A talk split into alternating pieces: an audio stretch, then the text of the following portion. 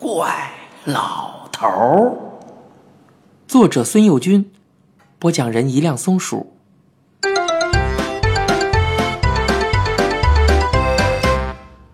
炸糕和滑翔机。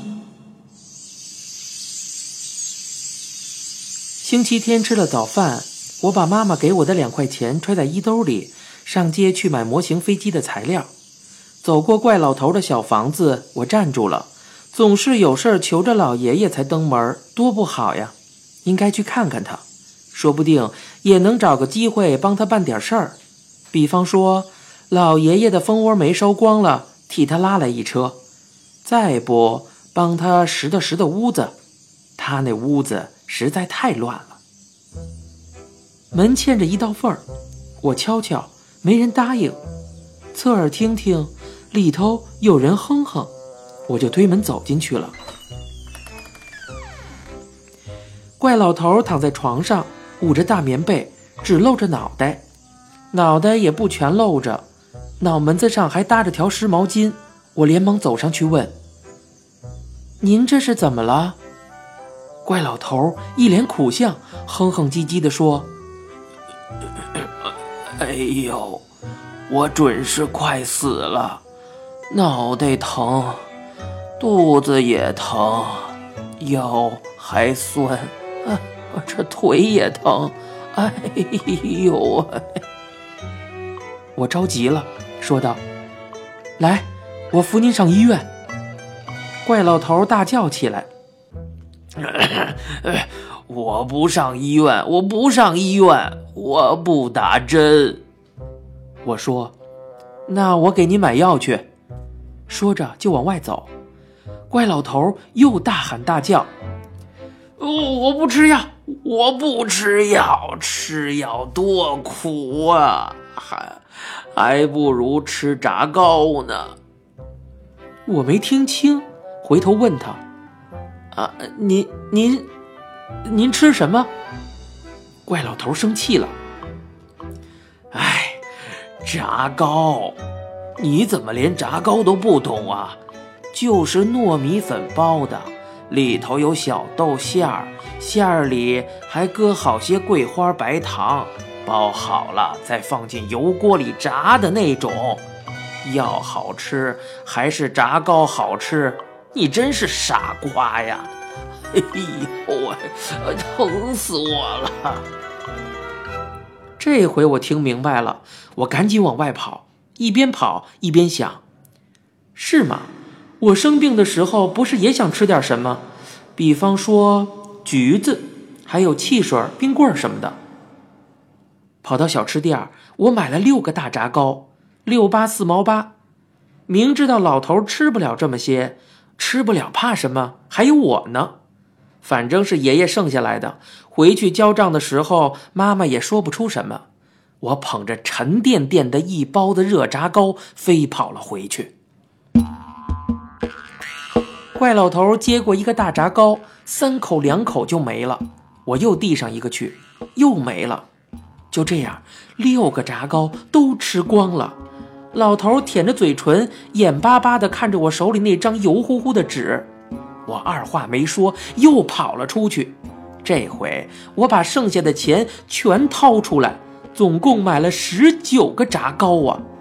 怪老头见我回来，高兴的一下子从被窝里坐起，伸过一只手来。我递过一个去，他就吃下一个。我这只手就跟打乒乓球的推挡似的，一下接一下的往前送，啪啪啪啪啪啪啪啪啪啪啪。老头一口气把十九个大炸糕全吃了。吃完，老头快活地说。家伙，总共吃了八九个呀！我心说：“您谦虚了，总共二十五个呢。”怪老头自言自语的说道：“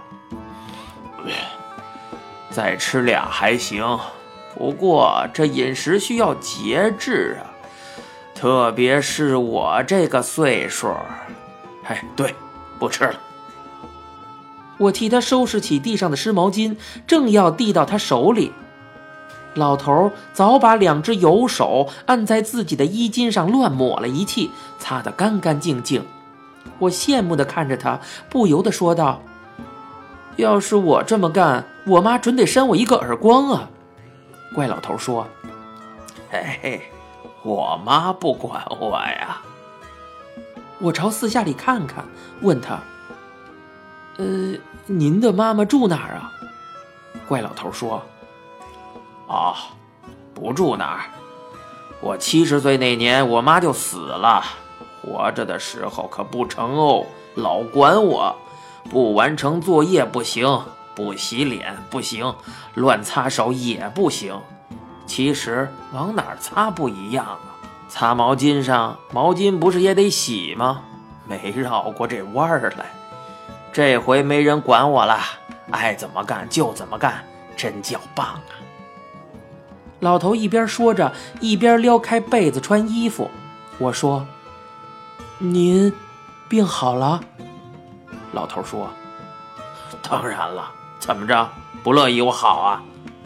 我连忙说：“呃呃，不不不是，我是说您还没吃药啊。”老头说：“ 你说这个呀，人跟人不一样。”有人生病得吃药，有人生病得打针，有人生病非吃橘子、喝汽水不可，也有人生病得吃炸糕。好比说我吧，一吃炸糕，病准好。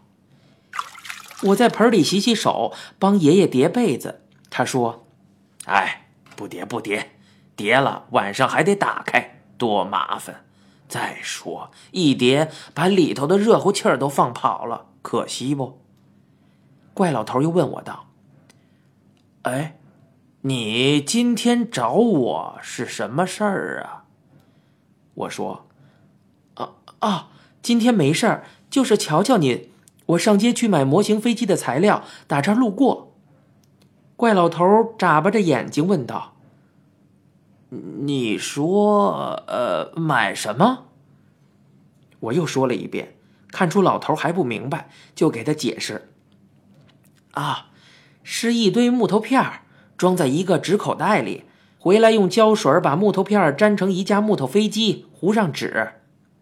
我本来还想告诉他，我在学校滑翔机比赛得了第一，要参加全区的运动会，想要做一架更好的滑翔机。可是，忽然想到这一架飞机早变成了炸糕，我呀就没心思往下说了。怪老头说：“木片子呀，那玩意儿还用买吗？我这儿有的是啊，回头你带回去点就成了。”我说：“可不是什么破木头片子都成，挺光的，挺薄的，还得轻。我是参加比赛。”我们把飞机扔起来，看谁的在天空上停留的时间长，时间最长的得第一，还给发奖呢。怪老头说：“哦，那就更合适了。你跟我来。”他一掀门帘把我领进里屋，朝天棚上看。我随着扬起脸，看见那天棚是一条一条薄板拼的。我问道。您说的就是这个呀？怪老头说：“啊，没错啊。”我心里非常感动。老爷爷为我做架模型飞机，居然要拆房。老头像是猜出我的心思了，说道：“根本不是拆房啊！我干嘛要拆房啊？闲的呀！那些板条跟天棚没一点关系，在上头单摆浮搁着呢，明白不？”我一点都不明白。看你这孩子，挺大的脑袋，像是蛮聪明的，怎么连单摆浮搁都不懂啊？这就是说，这些薄板不是钉在上头，也不是粘在上头，是他们不乐意在地上待着，自己飞上去的。这回你明白了吧？这回我更糊涂了，怪老头说不清楚，急得直跺脚。他到底想出个办法，把椅子搬到桌子上，然后爬上去。你瞧着啊，怪老头站在顶上，朝下喊了一声，接着用双手抠住一条板子。那条板子果然跟天棚没有一点的关系，挺容易的就拿下来了。老头把板子夹在嘎吱窝底下，爬到地面上来。他紧抓着板子，平举双臂对我说道：“你再瞧瞧。”说着，他松开双手，那块板子一得到自由，立刻向上飘去，啪！就这样一声，又贴到天棚上，就好像它是片铁皮，天棚是块大磁铁。我傻眼了。怪老头看出我惊得发呆，不由得摇头晃脑，十分得意地说道：“嘿嘿哈哈，看清楚了吧？你刚才说什么来着？破木头骗子！告诉你说吧，这可是我们家的传家宝啊！要是没天棚挡住，他们就一直朝上飞，也不知道飞到哪儿去了。”我纳闷地说。哦，为什么会朝上飞去呢？怪老头说：“为什么不朝上去呢？这是飞天树的木头。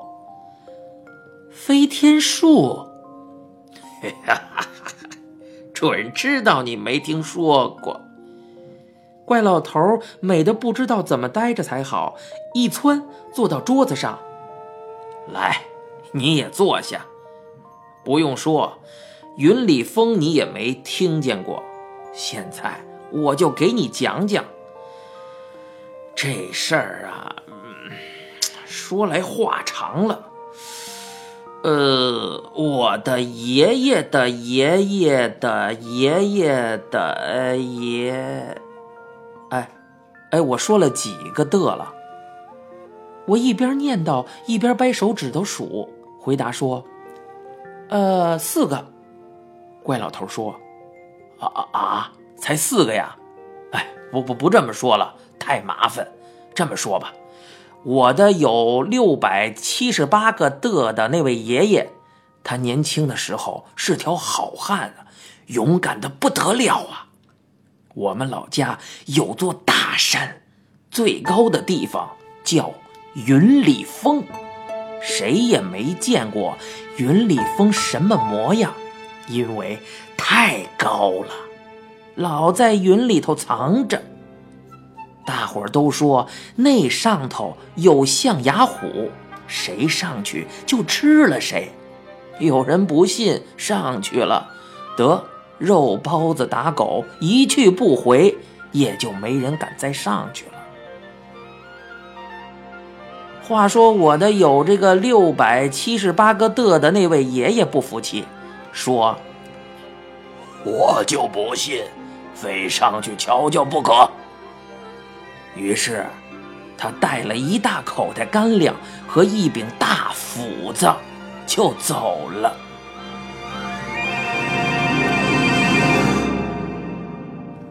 他爬了十天十夜，到了云里峰的顶上。到了那上头一看，哎。没见着象牙虎啊，倒是见着一棵大树。没见过这么大的树，这树顶在云彩里头，也不知道有多高。那就看看有多粗吧。他把干粮袋和大斧子撂在地上，绕着这大树就走啊。从清早一直走到天黑，他才绕了一周，瞧见了自己放在地上的东西。也累了，就背靠大树睡了。第二天早晨要下山，觉得这大树那些藤条不顺眼。这藤条足有好几百根啊，每根都有水缸那么粗。他们好像诚心不让这大树往高里长，紧紧地勒着，都嵌到树干里去了。我这六百七十八个的的爷爷很生气。心想道：“你们这些无赖，靠着人家往上爬不算，还打算把人家勒死。”于是啊，我这爷爷他就抡圆了大斧子，嘁哧咔嚓，噼里啪啦，朝着那藤条就猛砍了起来呀！一气儿砍了九天九夜呀！到天亮的时候，就剩下一根藤条了。他听见什么东西在脚底下咯巴咯巴的响，又觉得眼前这堵墙就是那树干。晃动了起来，他也没好好想想，心说：“砍完了再说。”他把最后这根藤条也砍断了。哎呦，这一下子可是不得了啊！就听着轰隆隆隆隆啊，哗啦啦啦，去着看啊，呼！好家伙呀！脚底下忽然冒出个小山来，把它举起来。接着，小山崩裂，四面都有石头和土向它盖了过去，像海浪似的。为了不淹在里头，他拼着死命往外爬呀！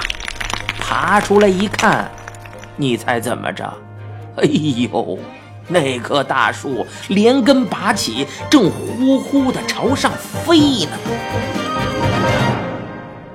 您现在收听到的是由一辆松鼠播讲的《怪老头》，更多精彩就在下集。嘿嘿哈哈。